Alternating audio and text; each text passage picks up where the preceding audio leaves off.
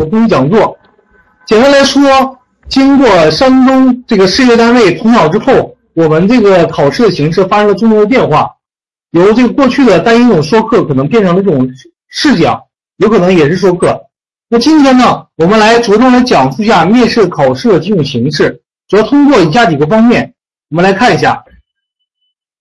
第一，我们来进行一下面试的解读；第二，来揭秘一下考试的形式。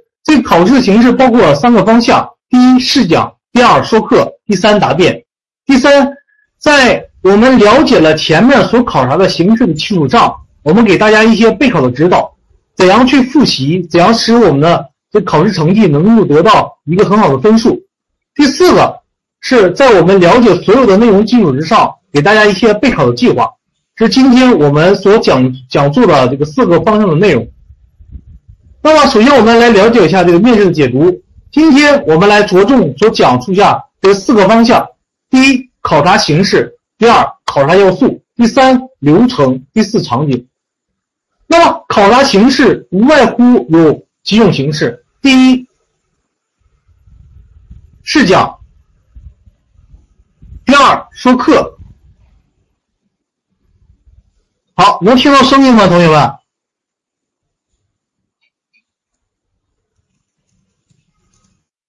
有能看到这个 PPT 讲义的吗？可以的。好，我们继续。那么考察有三种形式：第一，以试讲为核心的这个考核的形式。那么试讲在我们很多公告的时候有很多名称，比如说课堂教学、讲课、模拟课堂等这种形。另一种是以说课为核心的考核，但是只有一成一个名称，叫做说课。那么说课和试讲唯一的区别在于，说课在于陈述上课的内容和你的同行进行探讨，这是一方面的内容。另一点来说，就结构化考核。这个结构化考核是在一些音体美当中考的比较多，或者是一些这个校医或者行政当中考察的形式比较多。那么在我们泰安市一单位的考试过程当中，除了单一的说课或者试讲之外，可能存在一种形式叫答辩。答辩分为两种，一种叫做结构性答辩，一种叫做非结构化答辩。那么结构或结构化答辩在答辩当中所起到的比重是非常大的。下面我来主要来说一下。那么除了这三种考察形式之外，我们来了解一下到底如何去区别试讲和说课。到底怎样去把握二者的方向呢？首先，我们来说一下试讲。试讲是把你的考官当成你的学生，你既是一个导演，又是一个演员，你既要写你的这个教案，要把你的教案以上课的形式呈现出来。比如，比如说给老师给大家举个例子，对吧？最核心的就是所说的四部曲。老师以这个导入为例来进行。去年的考察形式，刚才同学有说到，去年泰安的考察形式以说课为主，是吧？但是今年统考之后发生了很多变化，我们来讲一下总体的这种方向，大家需要一个把握的一个方向即可。首先，我们来说一下刚才说到一个试讲，那么试讲注于这个四部曲，我以导入为例，给大家进行导入一下。比如说以这个济南冬天为例，进行导入。试讲的形式就如同你是一个这个演员式进行表演，比如说。同学们，在上课之前，老师想问一下大家一个问题：在冬天时，北方白雪皑皑，那么济南的冬天到底是如何呢？哪位同学给我回答一下呢？好，这位同学你来回答一下。好，请坐。这位同学刚才说呀，济南冬天是那种温和的，是温情的。好，那么在老师笔下，济南冬天到底是如何呢？今天老师带领同学共同去浏览一下济南，感受一下。济南冬天的一些变化，共同来学习济南的冬天。那么刚才老师的这个试讲的一些案例呢，给大家一个启示在于，要注意互动性。你既要讲授本节课所讲的知识，又要模拟学生给出的答案。所以说，这这个方面试讲所给大家一个方面在于一个表现出整个张力，这是非常关键的一个点。下面说一下说课。说课与试讲二者有共同之处，就在于他所说的一个教学内容。除了教学内容之外，说一下不同点。不同点在于是把你的考官当成你的同行。和你的同行去探讨你的教学思路，他主要的流程在于这个八股。所谓的八股，说说教材，说学型，说教法学法，说教学过程，说板书设计等等这几个几个环节，更多是一种陈述性的这种说课。那么，那么很多同学在面对试讲和说课的时候，有很多疑问。有人说说课难，有人说试讲难，二者所考察的形式不同。无论是哪种形式，大家要注意，试讲重在于演，要去表演出来，表现出像如同我们在看电视剧一样，看到一个演员在表现他的一种这个入情入景的状态，感受到课堂那种气氛。这是视角。那么说课呢，在于背，这个背不是传统意义的背，大家一定要注意一下。那背指的是什么呀？要背整个有规律、有共同点之处的一些内容。那么对于教育过程，要灵活的去掌握，是所说的背。无论是试讲还是说课，最关键的一点在于快。所谓的快，就是你去快速的梳理本节课的主要内容，快速去备课。这个因为我们在平时的备课过程当中，一般来说是三十分钟到五十分钟，百分之九十的时候是三十分钟。所以说，快字是核心。在我们平时练习的时候，一定要快速去梳理，找到适合自己的教学语言、教学规律和教学方法。无论是哪种形式，最主要的是自信。那么，通过我们在平时的一些考试过程当中，我们总结出一些固定的一种数字，通过一种统计得到，百分之二十多的学生在考试过程当中，就是因为心理状态而失去了这次考试的机会。所以说，大家一定要把握好心态，平时的时候练习，找到自己的自信，是吧？无论是考察哪种形式，只要是平时多练习，找到固定的规律和精髓，考试就很容易通过了。这是所说的几种形式。那么来说一下面试考核要素，主要通过以下几方面来进行分析。第一，评分要素。那么试讲和说课怎样才能在考试过程当中得高分呢？我们看一下评分表，这是第一方面。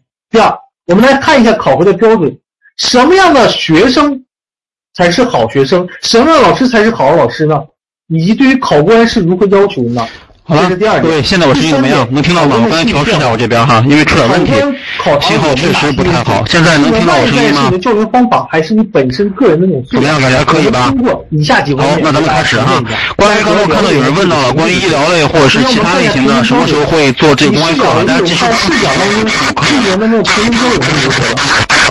好，我们看一下这评分标准当中。它的比重最大的就是这个教学内容和教学方法。那么在教学内容当中，所占的比重在于百分之三十。对于我们而言，我们在平时当中一定要注意，要灵活去掌握教材的内容。无论是你哪一学科的，对于文科、理科，还在还对于这个音体美而言，教材还是最基础的。你要掌握教材的哪些方面呢？在于教材这个编写的一种设计意图。我们以语文学科为例。我们看一下这个语文学科当中的一个导语，导导语就是对于我们的一些启示，告诉我们这个篇这个单元主要讲述哪些内容，来掌握一下本节课当中的一些重点和难点，然后看一下各各节课的主要内容，是所说的这种教材，根据教材要灵活的处理好本节课的一种重点和难点，在授课过程当中要注意这个条理的清晰，一定要切记出现的一个最主要的一个问题在于，我们讲课的时候不要把知识点讲错。是通过教学内容而言，那另一点呢，在于所说的教学方法。那么在教学内容当中，我们强调是教什么？第二，教学方法强调于怎样教，也是我们历年当中所强调的一点。怎样使在课堂当中使课上好，对吧？注意强调几个方向。比如说我们在课上的时候要注意互动性、启发性和引导性。举个例子，比如说你在向学生进行提问的时候，由郑同学你来回答一下刚才的问题。如果学生不能回答上来，你要进行引导。用一些简单的问题帮助学生进行梳理。如果你想一想，对吧？济南的冬天到底是如何的？你可以看看我们当中电视剧当中的主要这个这个一些节目，你来想想，再回忆一下到底是怎么样的，就是体现这种引导性。其他方面就在于对于学生来说，这个体差异要去关注一下。无论是学生对于兴趣高的这个内容，还是不感兴趣的一些内容，我们都要注意。要抓住学生这种方向，给学生一些适当的评价，没有绝对的这种坏学生。对于刚才这个同学所留言，在于英语说课，在于是全英授课，这里要注意一下，英语所说的点在于全英授课。那么对于肥城而言，这个现在还没出现这个公告是说课还是试讲。那么泰安地区百分之八十都是在于说课，这大家注意一下就行。无论是哪种形式，关注一下主要的考试点。那下面我们来说一下这个说课的一些评分标准。那我们看一下这个评分的这个要素，评分的点，在这个第一项当中，我们看到了教学目标所占的比重最大，占了十分。那么这十分当中，这教学目标包括哪几个方向呢？主要包括三个方向：第一，知识与技能；第二，过程与方法；第三，情感态度与价值观。那么这个三个教学目标当中，考官所考察点在于什么呀？要体现出学生的主体性。像我们在网上所看到的一些教案呢，书课稿当中。就是没有强调这个几个点，大家一定要注意。那么使学生让学生怎么去做？那么学术是个被动的一些这个方向，所以大家一定要注意，就体现出学生的主体性，主语都是学生，这是教学目标所强调的点。那么我们看一下另一个所说的那种关键的评分点，就在于你的教学过程，对吧？教学过程当中和试讲有所共同之处，在于学生的主体性，就是发挥引导学生，使整个课堂气氛更好一些。这第一方向，第二来说就是所说的这个教学过程当中，你知识点要讲清楚，结构要合理，对吧？使你的课上面有条理，这是第二点。第三点，与试讲与众不同的点在于，你要论述这堂课为什么要这样教，比如说教的方式，你要运用一些教育理论去阐述一下教育。比如说。每次在讲课过程当中，就陈述性语气进行说课。我将采用温故知新的导入方式，将本节课会向学生阐述一下上节课我们学生哪些知识点，让学生继续阐述，然后预设学生给出答案是什么。最后与众不同点在于这里，对吧？之所以这样设计，目的在于哪里哪里？这是所说的这个说课的方式。大家在这个留言当中也看到了中间差差距啊。这个泰安地区就是所说的这种是泰安的事业单位，百分之八十这个都是这个授课。哦，还没说，根据去年的那种考情来说，这个考授课的比较多，也有外乎不外乎几个地区考察这个是试讲。现在来大家来谈一谈这个这个授课试讲这个全面性，去把握一下这两种的考察形式，好吧？那么下面来说一下，看到这个评分标准，我们来把握一下。那么什么样的？老师才是个合格的教师呢，包括三个要素，是吧？第一，能教；第二，会教；第三，用心教。所谓的能教是你要具备专业的学科专业知识。比如说你学数学的，在讲到等差数列、等这个等比数列的时候，知识点不能讲错，这是所说的能教，你最基本的那种基本素质。第二是会教，怎样使得课堂气氛能上好呢？运用合理的那种教学方法。所谓的教学方法指什么？一种提问的方式或者小组讨论的形式，使整个课堂气氛更加活跃一些。第三，指用心教，要反映出你的职业态度和职业理念。比如说，你是一个这个学数学的，在讲到三角形的时候，你也利用我们身边的生活例子做一个参考。比如说，利用这个篮球架子叠这个三脚架的一个稳定性来作为本节课的一种导入方式都可以。所以说，教师要具备三个要素。我们希望大家能够。最基本要素在于要把握好学科的专业知识，把知识点不要讲错，这是第一方面。那么说到了教师，考官又如何呢？我们看一下这个考官所考察的评分要素。考官主要分为三层考官，第一层考官，这种是一线教师、教研室主任，来考察你什么呢？这是比较专业的，考察你的专业知识、知识点，这个不能说错。刚才我说到这个这个点。第二层考官指的是其他相近学科的教师，比如说你讲这个英体美，这里边有语文的教师，他考察什么呢？考察的是你的这个教学的方法，是否你的教学方式能够得到我的认可，是否我能喜欢上你的课，这是所说的第二层考官。第三层考官呢是教育局、人事局相关人员，主要考察你的外在。包括你的这个行为举止，也说所说的，从专业词汇来说，就包括你的教态、你的这种板书设计啊、你的站姿啊、你的表达方式啊，是否准确等等，是通过三层考官来考察你。那么说到了这种考察的这种要素，考官是如何的，如何去考察一个合格教师的基本素养。那么流程是如何呢？首先，我们拿到了这个准考证之后，规定好时间。去年这种形式，有的时候是六点二十、十二点四十，根据上午可能这个不同的这种时间点，让你去报到，到达一个指定的考试地点。首先进行报到，报到完毕之后进行抽签儿。这抽签包括两个方向，一个是考官进行抽签儿，另一个是考考生进行抽签儿。抽签完毕之后，你抽到的是一号，那么要进行抽题，对吧？抽题抽到哪一个题？这个题一般来说是你的教材进行复印下来了。复印到每这个一课时的那个内容，让你进入这个抽题。抽题完毕之后进行备课，有专门的备课室让你去备课。然后根据所考察的形式，当你的备课完毕之后，有专门的引导员叫你去考试。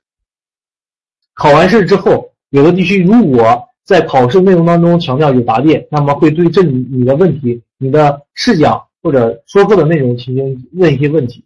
来考察你的是否符合老师的这个基本的素养。考察完毕之后，在这个等候室等等候集体离开，或者是如果考试的题是不同的，那么上午考试完之后都可以离开。这是所说的这种面试的考察流程。那下面来说一下，我们说一下这种考试的这种场景是如何的。一般来说，这个考官是三到七人，在我们教师招聘当中。一般来说是七人，有的时候还有啊，有的时候是十一人，包括那种计分员呐、计时员呐，还有监督员。所以说，在无形当中给大家一种这种暗示，考试的气氛更加紧张了。所以说，更加强调了一一点，考试除了考你的这种这个专业知识和对面试的能力之外，更多考察的在于你的心态，所以要把心态放平，踏踏实实去学习。那么我们看几个这个这个图例。首先我们看一下这个模拟动画，对吧？评委席坐在前面，然后有个讲桌，你站在讲桌后边，后边是黑板啊，进行这个讲课。那么我看一下几个真实的这种这个图片，对吧？考官坐在第一排，然后考察你什么呢？考察你那种心理状态，你细微的某一个表情都会影响到他。第二个图片离得比较远，在后方。考察你的什么呀？声音的掌控能力，或者话，简单来说就是说你的声音大小，你是否能够让这个考官能够听清楚？那我们在我们实际的这个教学过程当中，一个班级的学生可能是四十到五十人，你声音比较小，可能学生都听不清。所以说，大家也是这个评分当中一个考察的因素。第三个幅图所考察的一个含义在于哪里呢？比如说，我们仔细来看一下这个 PPT 上那那个内容，桌子是镂空的。而这个男士所站的站姿的方向是个八字脚，就不符合。从那个细微的角度来说，就不太符合老师的规范。所以大家一定要注意一个站姿的方向。还有就是所说的板书设计，也给我们小小的启示。要注意板书板书设计书写的这种规范性，对吧？比较乱一些了。这是所说的这种外在的形式考察因素。下面来谈一谈就考试主要几个内容，也是我们今天所主要讲的核心的点。比如说试讲说课。到底怎么去考？我们怎样去复习？注意哪些方法？下面我着重去这个来讲述一下，大家有笔记可以记一记，好吧？那么首先我们来说一下，对吧？考试包无外乎包括这个三种形式，尤其是在我们这个教师类考试过程当中。那么在考试过程当中，试讲、说课和答辩这个三种形式。那么首先我们看一下这个试讲。进行更正。那么在试讲过程中，刚才大家又留言了，是吧？说小学语文的面试教材是人教版还是哪个版？根据具体的情况而言，一般来说，山东是以人教版为主。如果没有明确说明是人教版为主，如果考试的时候说明了，比如说你考的这个是这个新泰的地区，新泰当当时用什么教材，最好以当时的教材为主。那么还有同学刚才提问到，刚才我所讲到了，说课不用互动，也不用问答。这个不是不是很准确，是不需要互动，对吧？但需要预测学生给出的答案是如何，体现出这种双边性。还要而且还要说出这节课为什么这样上，不是简单的说一下这个讲的这种方式。对于职业院校当中是试讲还是说课暂定，在锦营这个今年所考的锦营的试这个职业院校当中有试讲也有说课。对吧？对刚才下面的问题，我们这个一会儿来解答，好吧？我们继续上课。那现在我们来说一下这个试讲。说课简单来说一下，无论是你考察形哪种形式，说课是以试讲为基础的。试讲当中的四部曲，在我们授授课过程当中过程当中，也是着重所考察的一个项目。那么下面我们来讲一下这个试讲。试讲无外乎最核心的点就在于课堂四部曲。那么这个四部曲当中，包括导入新课、新课讲授、补充提高和小学作业。那么看的很高大上的这个四个点，其实在我们生活当中经常会常见。我举个例子，大家很容易去理解了。比如说这四部曲当中，就如同我比作人生恋爱四部曲，是吧？比如说和你的对象进入这个相识、相知、相恋，到这个结婚、步入殿堂，这四个方面是和恋爱四部曲相关的。你导入新课，就如同这个相识，两人不相认识，曾经之间都不认识，你要把最好的状态发挥出来，让这个男士或让这个女士就喜欢上你，第一步对你有好感。那么在导入新课同样如此啊，课堂本身从课堂之外引入课堂之内，要把最好的一种兴趣点让学生这个吸取，把吸引学生的这种兴趣进行学习，是吧？使整个课堂气氛更加融洽一些，这是所说导入新课。那么新课讲授是在核心当中起到至关重要的作用。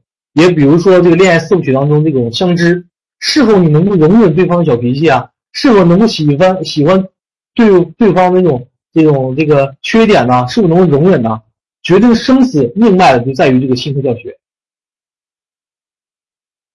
而对于这个巩固提高呢，是巩固本节课所学的那种知识点，就如同这个相识相知到了这种相恋了。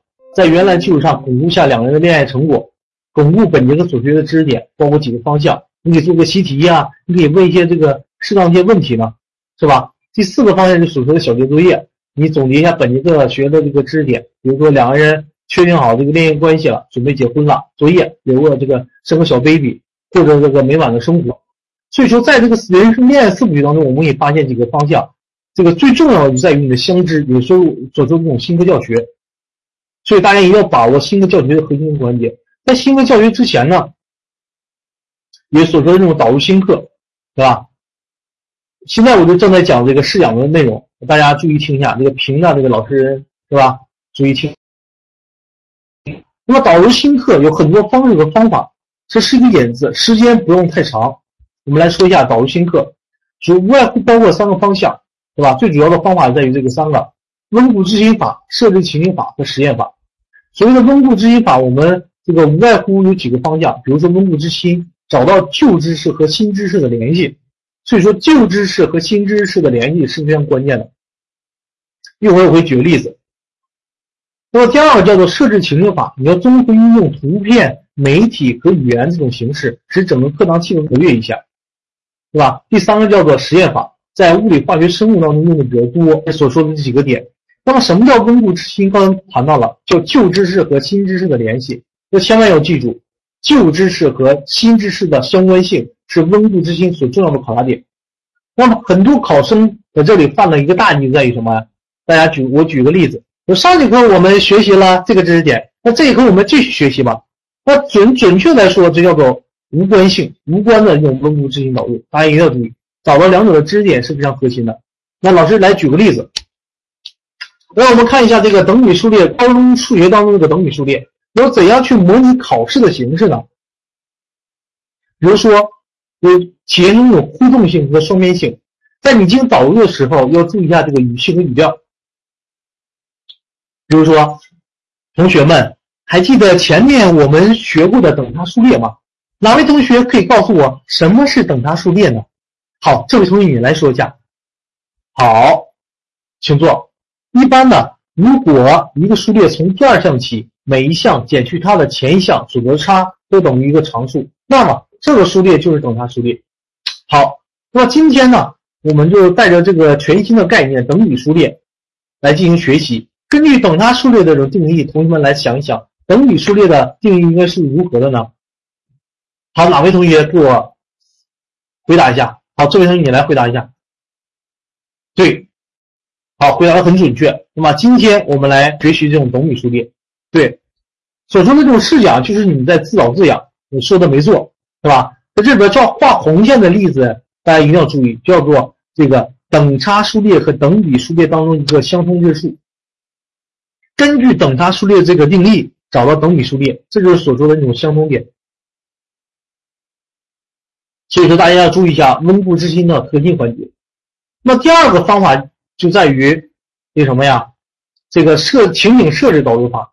那么情景设置包括这个三个方向内容，包括语言的、媒体类和现场模拟模拟类。那在语言类，比如说故事导入法，讲一个故事，历史故事。那讲故事的时候，大家一定要注意，要这个有趣、生动、简短。对于故事这个寓言和传说类。第二类叫名言导入类或者俗语导入类。那俗语导入类和名言导入类，你可可以和本文的作者相联系，也可以和这个本文的主要内容相联系，找到相关的点。这是第二类。第三类叫做设置疑问法。那么设置疑问法，无论是你采取哪种形式，都要产生一些疑问。那疑问是最好的老师，对吧？比如说同学们不会，我们来学习，产生这个疑问点。第四类叫做实例或者实证类。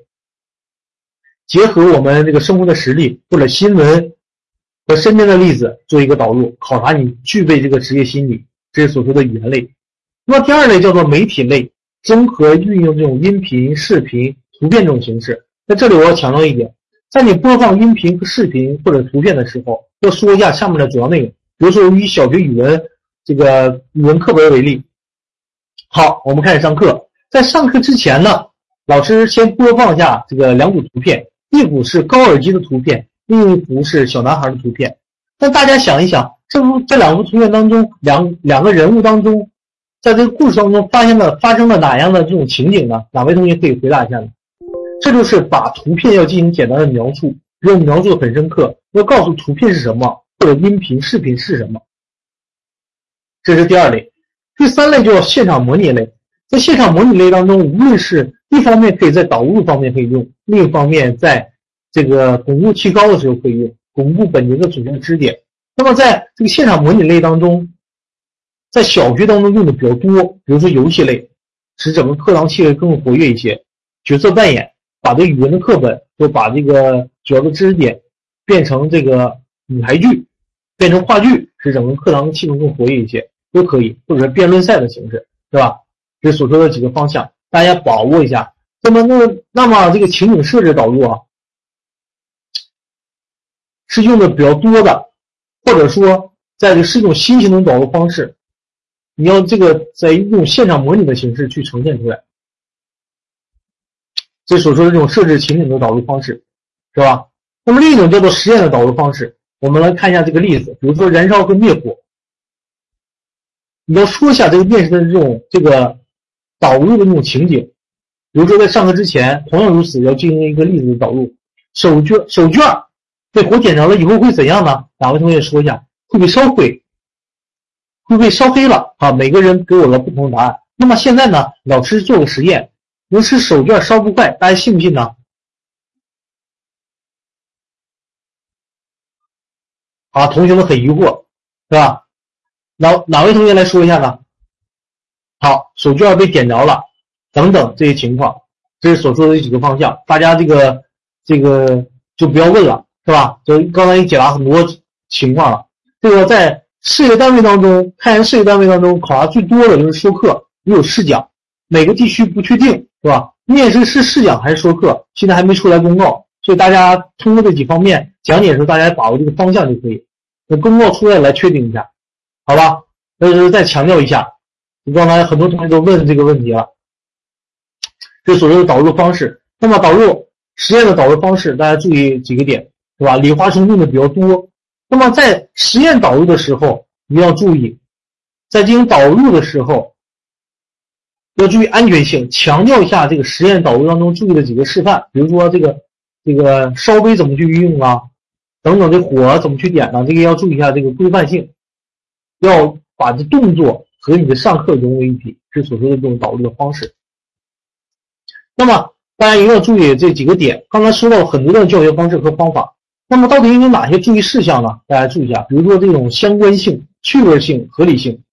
你无论是采用哪种形式，你注意，无论是采用哪种形式的时候，要注意相关性。你导入不要一味的导入而导入，要注意这种相关性。比如说举个例子，在这个在一个地区上课的时候，一个音乐的同学，这个音乐的素养非常高，他是犯了一个大忌的一个相关性，是吧？在上课的时候这么去导入的。在上课之前，他跳了一段傣族舞蹈，然后问同学们：“老师所跳的舞蹈是哪个民族的？”啊，同学们都看出来了，这个跳的舞蹈是这个傣族舞蹈。好，非常好。那么今天我们来学习壮族歌曲吧。他犯了一个大忌，就是在于这个相关。他所说的内容，这个傣族的舞蹈和壮族歌曲之间没有相关性，这个犯了一个大忌。所以在导入时，大家一定要注意这个相关性。第二，在于趣味性，不要为了一味的趣味而找趣味，是吧？能够体现生动性即可。第三个就在于问问题的时候具有启发性，启发学生多思考，多引导学生去回答。另一点来在于这个简洁性。如果从试讲的角度来说，这个是这个导入不要超过一分钟，适当即可。这所说的这个点。刚才又有回答了是吧？初中的岗位是高中还是初中的教材？如果没有明确说明的话，一般来说初中的岗位是吧？如果这个在公告当中说明了初中岗位可能会考高中，那么会这个以高年级为主，这是爱笑的眼睛，明白了吧？好，这是所说的这种导入的形式。那下面来说一下新教学。那新的教学就是在考试过程中最核心的环节，无论是在说和和试讲，有很多同学在考试过程当中有很多疑问，比如说十分钟能讲完吗？是吧？我怎样才采用一种互动的方式啊？我讲着讲着自己忘了。我怎样给学生一些这个评价呢？你只要把握这个四方面的内容，整个所有的问题更多去解决了。这四个方面的内容，这个要点大家要把握清楚，更多在于融汇于你的讲课过程当中去，而不在于记这个死的四个要点。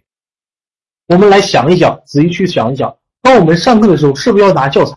你是不是要对教材进行整体的去梳理啊，对吧？那教材怎样去设计？怎么样上课？我们怎样去把握这个方向呢？我第一，你在讲课的时候，课堂之前要把握这个上课那种方向，课堂怎么去设计？那么我们可以概括为，这个思路要清晰。你在上课之前，你设计课堂的时候，你要知道这课怎么去讲，在你的头脑中形成这个框架。那么在我们平时备课的时候，你可以在这个教案之后写下板书设计，或者说准确说，在你的教案里边要把这板书设计设计好。到底怎么去引导，这是很关键，所以可以在你的授课的时候就体现明显。第二，那我们一堂课当中所有的知识点不能面面俱到啊，我们要体现出本节课的这个重点和难点呢，怎样去体现呢？就要通过第三个方面内容，要设置合理的互动，是吧？这互动怎样去互动？比如说你采用提问的形式，在面对重难点的时候，我们可以采取小组讨论的形式；在面对这个疑问的时候，我们也可以采取竞赛的形式。采用多种的形式，使课堂气氛更加活跃一些，这是第三个方面的内容。第四方面内容在于注意评价方式，给学生一些反馈。好，这位同学你回答非常棒啊，你回答的非常好。这里边要强调在于一点在于哪里呢？不同学段，小学、初中和高中评价方式是这个不同的。那对于小学，你对于小学来说，给你个红花，你很棒，对吧？你你这个回答的非常好，这个可以。你到了高中之后，你不要这么回答了，不要给学生这种这种反馈了，这太小儿科了。所以说，我们把握这种评价的方式。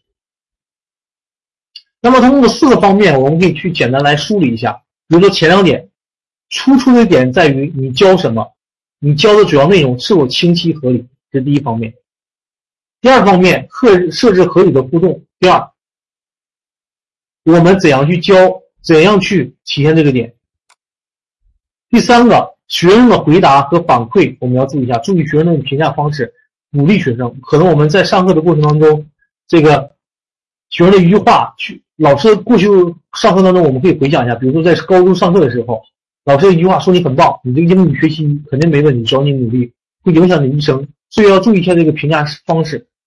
这主要讲一下这个试讲这种形式，是吧？还有同学来问一下这个营养考试这种形式，不要再问了，现在这个公告还没出来。是吧？我现在告诉你一个说课还是试讲，现在还不定，好不好？我们来主主要来听一下这几个考试的主要内容，这是最核心的内容。现在讲的无论是说课还是试讲，这四部曲当中最主要内容是相通的，这方面大家要把握一下。那下面我们来说一下这个说课。那么说课在于陈述性的一种形式来说一下你的考试形式、考试的内容。那么最主要，大家可以拿这个来记一下这个几最主要的几个方向，比如说说教材、说学情、说教学目标、说重难点、说教法学法、说教学准备、说教学过程、说板书设计。有的时候可以在前后边加一下这个这个说教学反思，只要体现出来就可以，不用说出来。一般来说，说课稿不占分数，对吧？只要能呈现出来就行。那么在这个几大板块当中，比如说第六点说教学准备，有的地方可以说这个说教学准备，说教。说这个教学手段，这都可以。如果在考考试的过程当中，或者说在备课的过程中，这节课过程当中，如果用不到这一点，就不用写了。那么这几个点当中是层层递进的，是相互这个。一般来说，要按照这个程序来说，我给大家去梳理，对吧？这几个内容为什么要按照这个程序来说呢？我们举一个例子，比如说同学们，我们来想一想，当我们在给学生去上课，对吧？你首先要拿本书啊。这书是所说的教材，无论是要干什么，要讲什么内容，第一都要有教材。有同学说这个不按那种严格的按照这个可以说可以，比如说另一种形式，就说教材，说教材必须放在第一位，也可以把后边加了说教学重难点就放在一起，都可以，是吧？那么我们先按照这种形式来说。那么说教材。首先，你有有教材，教材包括这个主要的内容是如何呀？它主要的地位是如何？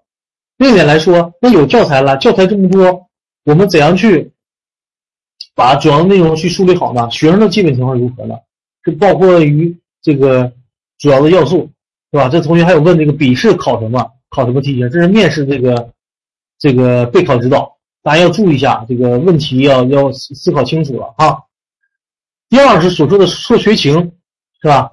教材把握好了之后，要了解学生的基本情况。那小学是初中啊，这个是高中啊，还是这个小学呀？要采用什么样的方式和方法？这时候要注意一些，要根据不同学生的情况，采用不同的内容。那么教材和学生确定完之后，我们确定一下，那这节课讲什么呀？所说的三维目标来确定一节课的内容，就包括知识目标、能力目标和情感目标。所谓的三维目标。那么三维目标当中，我们在说课的时候还是试讲过程当中，肯定不能面面俱到。你面面俱到等于什么也没讲。所以说你要体现出本节课的重点和难点，把你的最主要内容体现出来，也是说考官所着重、所强调的。这是我在强调一点，考官所着重、所听的最主要的内容，就所说的重点和难点，是否能够讲清楚？那么前四点是所说的教什么的问题，到了第五点是。第六点是怎么教的问题，我采用如何的教法和学法呢？怎样使正常的课堂气氛更加活跃一些呢？是吧？就所说的这种教法和学法。第六点所说的教学准备，包括你的教学用具啊，对吧？教学手段呢？你的板书，你那个这个这个手段是辅助你教学方法的。这五六点是有的教学方法。那么第七点就更进入了正轨了，你的教学过程。你的课就包括刚才所讲的这种四部曲，导入新课、新课讲授、巩固提高小学作业，是考官着重所听的。第八点是板书设计啊，这个我要说一下，刚才同学一直在问，这平淡老师就一直总在问这个问题，很好啊，大家要注意，好好听一下，不要一直去问这个问题。从板书设计怎么去写，什么时候去写？大家我这里强调一下，两种形式，第一。在考试的过程中去，在这个讲课的教育过程的时候进行写，比如说我们在讲课的时候，这板书设计和你的讲课是同步的，这是最好的形式，这是第一种形式。第二，是你讲课完毕之后，下面来说一下我的板书设计，请考官这个给我，请允许我这个写一下我的板书，这是所说写一下这个板书设计，对吧？这几个方向，就是后面的教学反思。这个需要总结，不需要总结，你写在黑板上，写在这个这个输出稿上就可以。填充这种反思的精神，写不写都可以。简单来说一下，对于这个三维目标都要说，不用疑问。比如说这个说课试讲到底是这个是几分钟，十分钟、十五分钟，这个不一定，是吧？大家要把握这个方向。一般来说，说课是十分钟，甚至有的地方说是十五分钟，有的地方有的是十五分钟。一般来说是十分钟，大家把握这个方向就行。在十分钟的说课的时候，如果考试的时候是十分钟，我们控制在八分钟左右就可以。